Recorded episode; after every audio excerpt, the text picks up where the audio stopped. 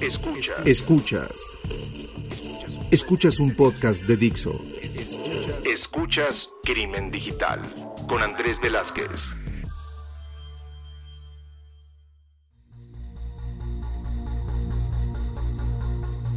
¿Qué tal amigos? Bienvenidos a esto que es Crimen Digital, su podcast de ciberseguridad, delitos informáticos, todo lo que tiene que ver con el cibercrimen. Recuerden que nos pueden llegar a mandar cualquier comunicación, se pueden poner en contacto con nosotros vía Twitter, Facebook o la página, que todos están en Crimen Digital. A veces de que lo repito tanto que digo Crimen Digital, Crimen Digital muchas veces, y pues creo que ya lo saben, que este podcast se llama Crimen Digital. Mi nombre es Andrés Velázquez, me encuentran en redes sociales como arroba cibercrimen, y el día de hoy estoy con una persona que ya conozco desde hace algunos añitos, no voy a decir cuántos porque entonces van a calcular nuestras edades. Muchos lo conocen en las redes sociales como el profe seguro, creador de un concepto muy interesante que se conoce como el asado seguro, aunque nuestros compañeros y amigos argentinos se enojen, este, porque realmente no es un asado como argentino, tampoco es una carnita asada, es algo que inventamos en la Ciudad de México para poder llegar a pasar un buen tiempo y poder llegar a, a convivir entre especialistas de ciberseguridad. El día de hoy me acompañan aquí en Crimen Digital a Arturo García. Arturo, bienvenido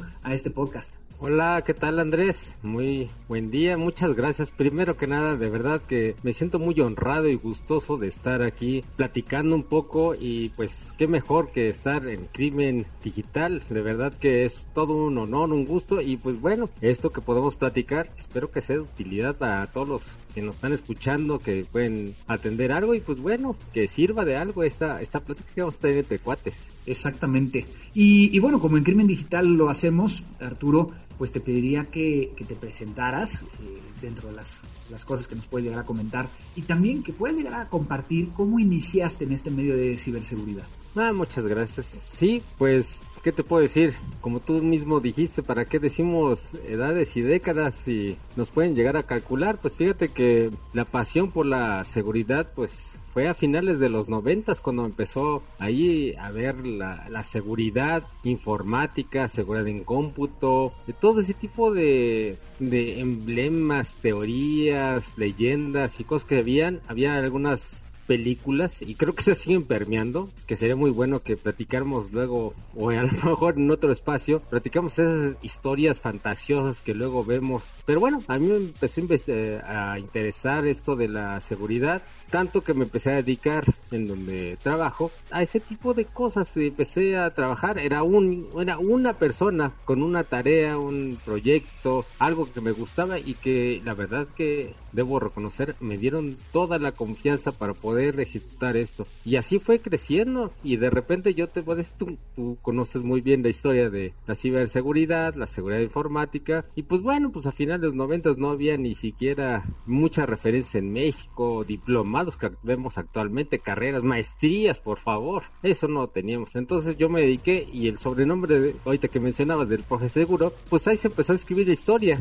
Empecé a dar una clase que se llamaba seguridad informática a finales de los noventas el temario yo lo creé, era una elaboración propia y con base en la práctica y las cosas que yo podía ver y podía saber que se estaba referenciando en el mundo. Y así fue opcional, era una materia opcional, optativa, que daba los sábados de 8 a 11 de la mañana. Entonces te puedes imaginar tener ahí ciertas personas, las personas que están ahí, algunas todavía las Tra incluso trabajan conmigo, unas personas de veras apasionadas, porque si quieres tú dedicarte a esto de la ciberseguridad, tienes que ser una parte de verdad apasionada. Si no eres apasionado, y digo, tú eres una de esas personas que tiene años en esto y es porque te gusta, porque te atrae, porque lo haces con cariño, porque no estás esperando el aplauso y el buena, qué bien, qué buen trabajo. Eres una persona que realmente le gusta. Y así fue como se empezó a escribir la historia del profe seguro y pasaron los años y pasaron especializaciones y pasaron estudios y bueno, llegamos al día de hoy y sigo siendo una persona apasionada y me encanta, me gusta mucho compartir esto. De verdad que esto de la seguridad informática no tiene para cuándo se pueda terminar y es algo que de verdad apasionante. Llevas ya algunos años dentro del sector financiero, uh, dentro de este, de este medio como tal has, logrado posiciones interesantes, pero también por el otro lado, estudiaste una maestría, estás ahorita en tu doctorado, has escrito un libro. ¿Qué me falta de todas estas cosas que, estoy diciendo? hombre, no, hombre. Pues, Plantaste un árbol, tuviste hijos. Y tuve un, hijos, ¿ya? Tú ya acabas de escribir tu libro. ya plantaste tu árbol y te falta tu hijo, así que por favor apurarse. No, mira, fíjate que esto de escribir el libro fue curioso. El libro, para quienes han tenido la oportunidad y quienes no, está disponible para que lo puedan ir a adquirir en alguna casa de venta de prestigio. Se llama Ciberméxico, Voluntades y Acciones en el Ciberespacio. Y fíjate que dentro de lo que a mí me gustaba es cómo se encuentra México. La pregunta que yo quería resolver y fue parte de una maestría en seguridad nacional que hice fue cómo se encuentra México, cómo se encuentra en relación a los demás países, qué tanto estamos haciendo, qué tanto estamos dejando de hacer. Y entonces en este libro que finalmente se se formó de muchos de los estudios e investigaciones que yo estaba haciendo en ese momento, por ahí de, vamos a decir, 2014-2016 hice la maestría en seguridad nacional en la Universidad Naval. Estuve estudiando cómo, cómo afectaba, qué era el ciberpoder, cómo podía estar México y tomé varios indicadores a nivel internacional, indicadores no de casas comerciales, sino algunos indicadores que podían decir exactamente cómo se podía estar sin que tuviera un sesgo comercial. Y fíjate qué curioso, algunos los empecé a ver que estábamos desde 2010, 2012, 2014, 15, eh, algunos acaban de salir en 2016 y lo más sorprendente es que todavía se mantienen algunos de esos en, este año, en 2020-21. Y fíjate que México para buenas y malas, pues no está a la cabeza, como muchos de los que nos están escuchando pueden adivinar, pero tampoco está tan atrasado. No somos la cola de los países. Estamos en una zona media, somos de media tabla. Eso para bien o para mal, pues hay mucho camino por recorrer, hay muchas cosas, hay mucha voluntad, de ahí viene el nombre, hay mucha voluntad, hay muchas cosas que nosotros encontramos y incluso al día de hoy encontramos pues qué iniciativas y eh, acciones que queremos hacer, pero nos falta concretarlas. Entonces, eso dio el nombre de Ciber México a voluntades y acciones en el ciberespacio. Voluntades hay una cantidad impresionante, acciones creo que nos faltan hacer y eso es lo que nos mantiene en un nivel intermedio, en media tabla, que es yo creo que un gran reto para México si queremos seguir adelante, hay que concretar, hay que respaldar ese tipo de voluntades y las tenemos que traducir en acciones. Y, por ejemplo, antes de, entrar a preguntarte un poco más sobre este libro, obviamente hay, hay podescuchas que, están en prácticamente toda América Latina, inclusive en España, por ahí también en Italia y en otros países. En, en cuestión de lo que encontraste en América Latina, ¿quiénes podrían llegar a ser los países de hasta arriba y cuáles son los países de hasta abajo dentro de esta tabla? Pues mira, fíjate que a nivel regional, cuando estamos hablando de Latinoamérica, hay, hay muchos indicadores que se basan directamente. Por ejemplo, hay algunos que están muy recientes que la OEA, por ejemplo, la Organización de Estados Americanos, publicó hace poco, no tomó muchos indicadores recientes, eso debo decirlo, y en algunas de las pláticas y conferencias que me han tocado dar, pues es, lo que yo comento, que bueno, bueno fuera que esos indicadores fueran más recientes, sin embargo, no toma, toman en cuenta más bien lo que se hizo a finales del sexenio pasado, sin embargo, la continuidad y algunas de las acciones no se han visto concretadas. De hecho, creo que algunos de los indicadores que están ahí estarían esperando más o podrían cambiar si los podemos comparar con la realidad al día de hoy. Y lo que mencionas de, de algunos países de habla hispana, incluso no solo en Latinoamérica, sino ahorita mencionabas de España, Italia, yo te puedo decir que muchas de las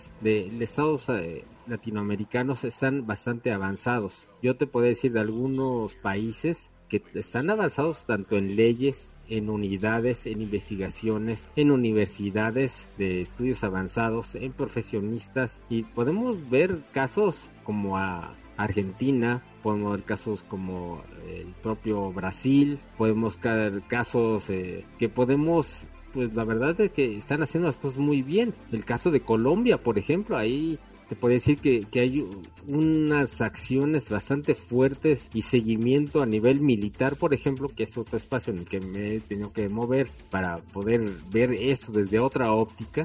Entonces, se ve que están avanzando bastante bien, tienen hasta ciertas unidades supervisoras que ya quisiéramos en México. Creo que son uno de los países que están más fuertes. España, pues no se puede decir. A lo mejor está motivado por ser de la Unión Europea, en donde tenemos un avance mucho más fuerte en cuanto a instituciones y en instalaciones críticas. Creo que el, el punto que es bastante resaltable en España es este organismo que tenemos instituciones de este, instalaciones críticas, cómo se fomentan, cómo se protegen, qué es lo que están haciendo, cómo están y, la verdad es que ese tipo de acciones ya concretas pues es una diferencia bastante fuerte. Voy a tratar de, ir para preguntar un poquito acerca de cosas que a lo mejor no nos quedan tan claras. Dentro de, de este libro hablas del ciberespacio y que sí, habíamos escuchado la palabra ciberespacio desde hace mucho tiempo, pero realmente qué es? Porque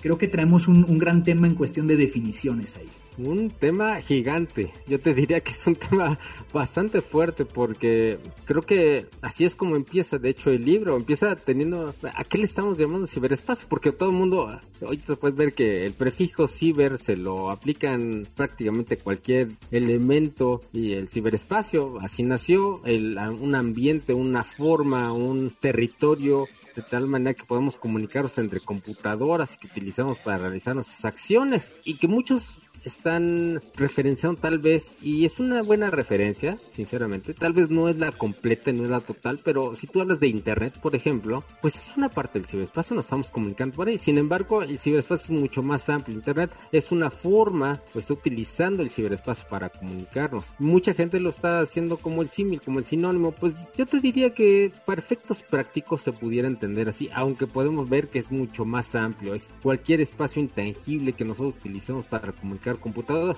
ya sea por internet o sea fuera de internet. Eh, internet es una forma de comunicarnos con sus protocolos, con sus formas, con las instituciones, con algunas reglas, pero sinceramente pues el ciberespacio es mucho más amplio, pero de ahí también se pueden derivar la ciberseguridad, que es la protección que tenemos de ese ciberespacio. Y cómo nos estamos viendo, cuando hablamos de ciberseguridad pues estamos hablando de cómo protegemos ese dominio, no solamente cómo nos conectamos a internet, sino cómo estamos manejando ese dominio. Y si hablamos de ciberdefensa, estamos hablando de las instalaciones críticas que dan servicio a un estado, a un país, para realizar todas las acciones y suministro de bienes y servicios que estamos teniendo en el, y están utilizando el ciberespacio. Y entonces mágicamente empezamos a complicar el asunto porque entonces ya estamos hablando de instalaciones físicas con instalaciones que están en el ciberespacio, con provisión de servicios que son tangibles y algunos no, y se empieza a complicar el asunto. Pero bueno, creo que eso ya sería ir más allá en esta plática, en esta primera aproximación, te diría, pues yo creo que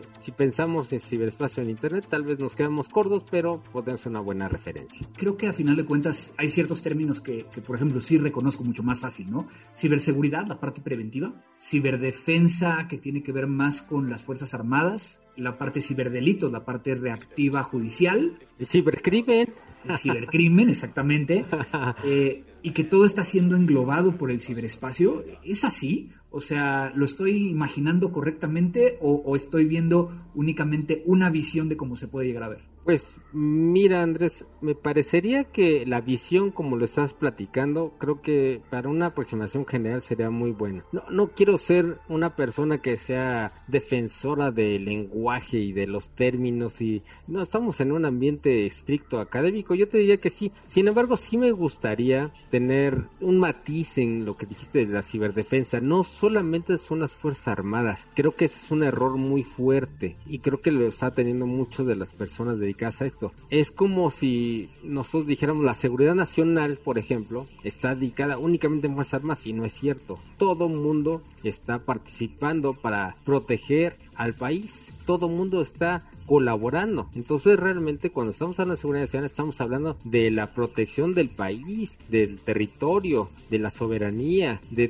todos los bienes y servicios que le estamos proporcionando al Estado para que pueda subsistir. Entonces seguridad nacional y es lo mismo que pasa con la ciberdefensa. Si bien tenemos ciertas organizaciones que están llevando la pluma en la protección del ciberespacio para infraestructuras críticas, pues realmente yo te diría, no solamente estarían las Fuerzas Armadas, por ejemplo, los, los carriers o los que nos están dando acceso a Internet, por ejemplo, no son del gobierno, no son Fuerzas Armadas, unas son eh, empresas de la industria privada que nos están proporcionando ese servicio, pero también son instalaciones críticas. Tú quedas sin Internet en este momento entonces, imagínate el problema que tenemos como sociedad muy grande. Para terminar más o menos esa diferencia, podemos decir ciberseguridad es toda la protección de todo el ciberespacio y una parte muy focalizada es la ciberdefensa. Cuando estamos hablando ya de instalaciones críticas que van a proporcionar un servicio al Estado. Entonces es como si nosotros dijéramos es que el que vende drogas en la esquina es de seguridad nacional. Bueno, a lo mejor pues esa persona pues está cometiendo un delito de seguridad pública. Sin embargo, si empezamos a ver que está en un cártel y que tenemos gente mucho más fuerte asociada y puede poner en peligro la soberanía del país, entonces estamos entrando a lo que es seguridad nacional. Lo mismo pasaría en el ciberespacio. No sé si soy claro. Sí, aunque, aunque tengo mis dudas, ¿no? Y, que es la parte interesante de esto. Claro, a ver. Porque a final de cuentas, creo que, con lo que estás diciendo, pues sí, cambia un poquito el esquema de cómo lo, lo, estoy viendo, pero me cuesta trabajo el poder llegar a pensar en, a lo mejor, como tú bien dices, las acciones académicas o las acciones de por parte de un privado para hacer ciberdefensa.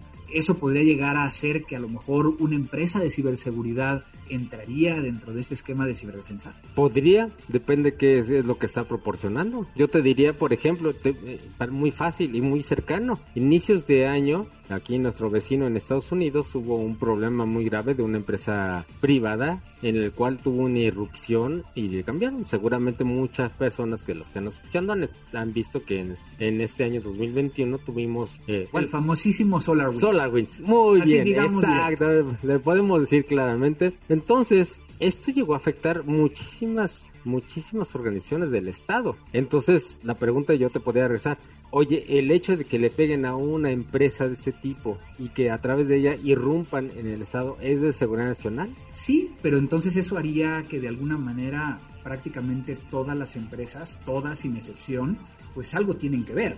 Yo creo que hay una participación de, todas las empresas, pero no todas las empresas son las que venden este tipo de productos que se utilizan en las organizaciones que protegen al Estado. Yo creo que sí hay que tener lo que le llamamos al día de hoy una cadena de suministro, una protección la cadena de suministro para ver a quién le estás comprando, qué estás haciendo, cómo llegó ese producto, en dónde lo estás instalando, cómo está impactando. Por ejemplo, si hay secretos de Estado que están en algún sistema operativo o se están almacenando en algún disco o se están transmitiendo para alguna algún canal de comunicación en el cual pues hay ciertas dudas y eso ya ha pasado también pues posiblemente también sean de categoría organizacional. Tal vez no participen directamente, pero sí están en la cadena de suministro y es una cadenita de, sistémica. Y eso lo complica cuando tienes eh, tecnología que no es dentro del mismo país, sino que también está dentro de otro país y entonces otros temas. Exactamente. Pero ¿dónde dejas, pero dónde dejas precisamente entonces la parte de las eh, funciones y atribuciones que podría llegar a tener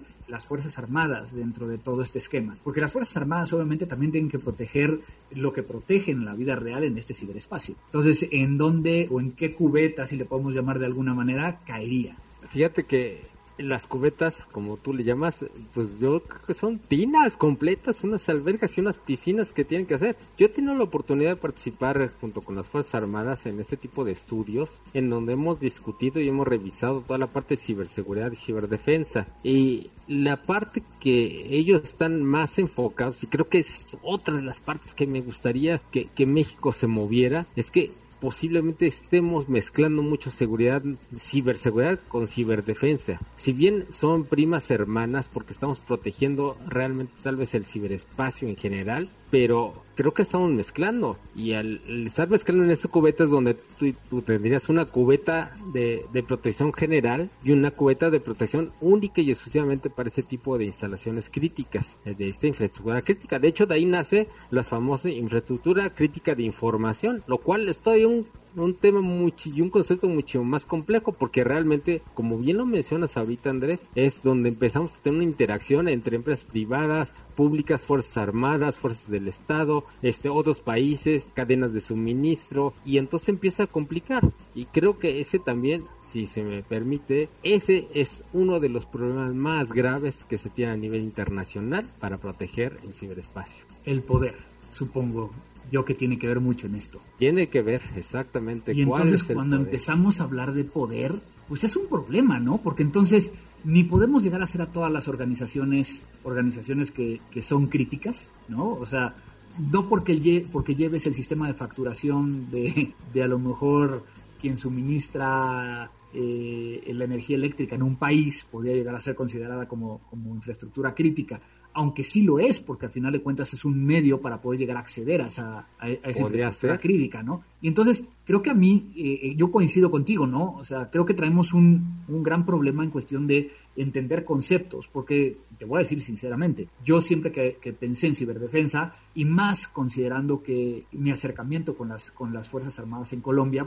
pues lo veía muy de Fuerzas Armadas, ¿no? O sea, y que a final de cuentas son los que liderean eh, este esfuerzo, que sí, a final de cuentas tienen que rebotar ideas y rebotar cosas con la iniciativa privada y con la academia, pero que a final de cuentas ellos son los responsables. Por lo que estoy entendiendo entonces, al haber una corresponsabilidad, no necesariamente quien debe liderarlo serían las Fuerzas Armadas para el tema de ciberdefensa. No necesariamente, sin embargo, me parece, por el contrario, te diría que debe haber alguien que lleve esa pluma, debe haber alguien que esté liderando y ese parte eh, las Fuerzas Armadas están haciendo, al menos en México, y yo te puedo decir de primera mano, el buen trabajo que se está haciendo en este espacio. Es muy complicado y a veces tenemos muchísima escasez de recursos, gente, tenemos muy poco tiempo para reaccionar, tenemos presiones, tenemos poder, tenemos que ver antagonismos, tenemos que ver muchas cosas en, Fuerzas Armadas, pero el que alguien lleve la pluma, creo que es, está bastante bien que en México,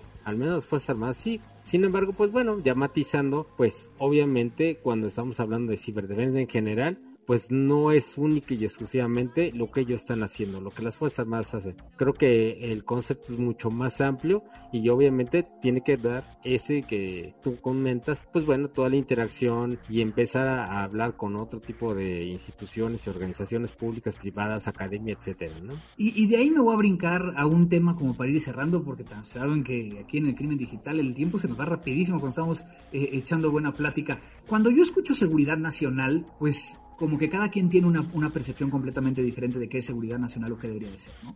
En el caso de México, por ejemplo, seguridad nacional, en, ciertos glosarios aparecen de una forma, en otro aparece de otra forma. Voy a, leer eh, dos que, por aquí tú me hiciste favor de, de enviarme, que Seguridad nacional se entienden las acciones destinadas de manera inmediata y directa a mantener la integridad, estabilidad y permanencia del Estado mexicano. Lo que nos dice la Ley Nacional de Seguridad Nacional. Exactamente. Y de lo por otro lado, en un glosario de términos, dice que es la condición necesaria que proporciona el Estado para garantizar la prevalencia de su integridad territorial, independencia, soberanía, Estado de Derecho, su estabilidad política, social y económica y la consecuencia de sus objetivos nacionales.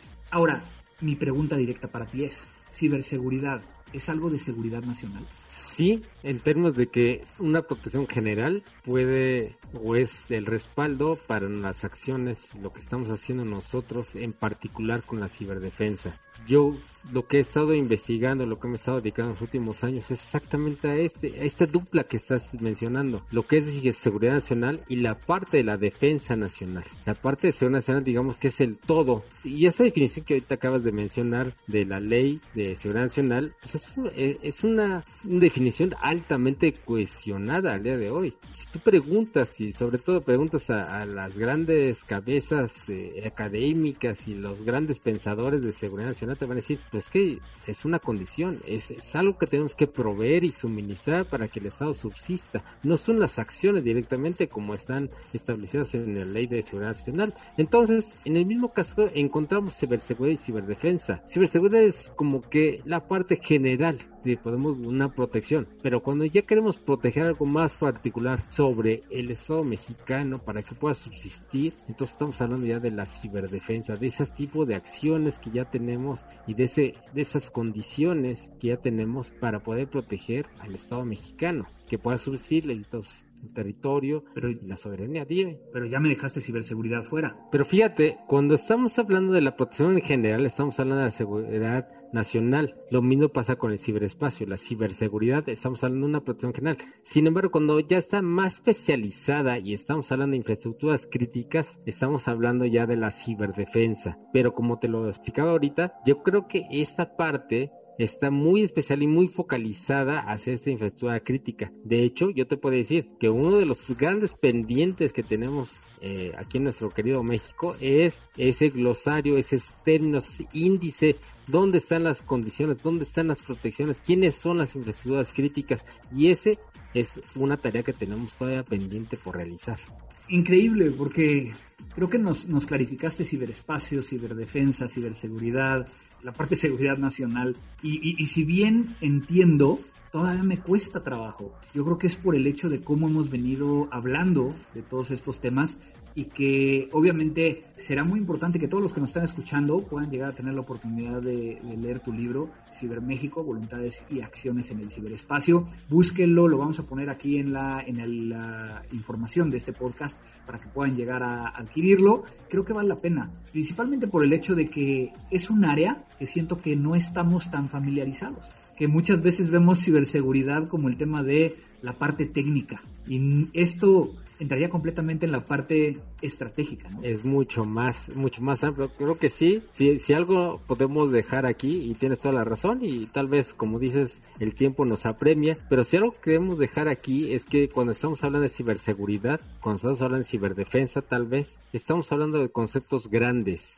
que no solamente son fierros, que no solamente son protocolos y marcos de trabajo técnicos. Estamos hablando de algo más, de leyes, de comportamientos, estamos hablando de cultura, diplomacia, estamos hablando de la política, estamos hablando de cosas mucho más amplias y dejarlo solamente en la parte técnica, nosotros mismos estamos achicando el concepto de ciberseguridad y eso no debe pasar. Creo que si queremos dar un paso adelante y queremos realmente vivir esta ciberseguridad, tenemos que pensar más amplio y esa es una tarea también que tenemos que realizar aquí en México clarificar y ver cómo se encuentra este, esta parte de ciberseguridad y ciberdefensa y pues no nada más en México, sino en todos los países donde nos están escuchando. Arturo García, el profe seguro, muchas gracias por estar en Crimen Digital. ¿Algo más que quieras llegar a agregar que, que se me haya pasado y que sea importante que, que los podescuchas puedan llegar a entender? Pues nada, yo te agradezco. Yo soy, el, como dices, el profe seguro. Estoy a sus en Twitter, que es donde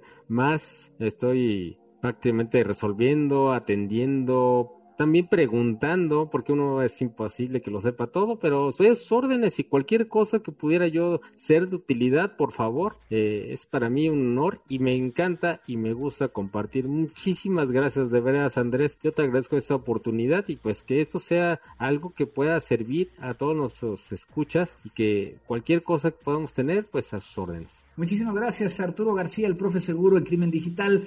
Y pues otra buena charla que pudimos llegar a hacer para todos ustedes. Eh, recuerden mandarnos sus comentarios si les gustó, si no les gustó, eh, si quieren que los invite el profe seguro al próximo asado seguro, eh, mándenos todas sus comunicaciones a nuestras redes sociales, ya sea en Twitter, Facebook o la página. Y pues muchas gracias a Dixo por la edición y por ser la casa de este podcast. Vero, un gusto que estés de regreso con nosotros y pues obviamente gracias porque queden tan bonitos estos podcasts.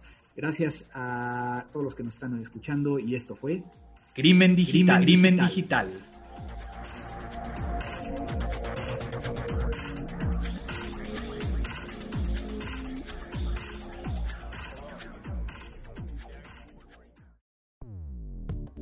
Dixo presentó Crimen Digital con Andrés Velázquez.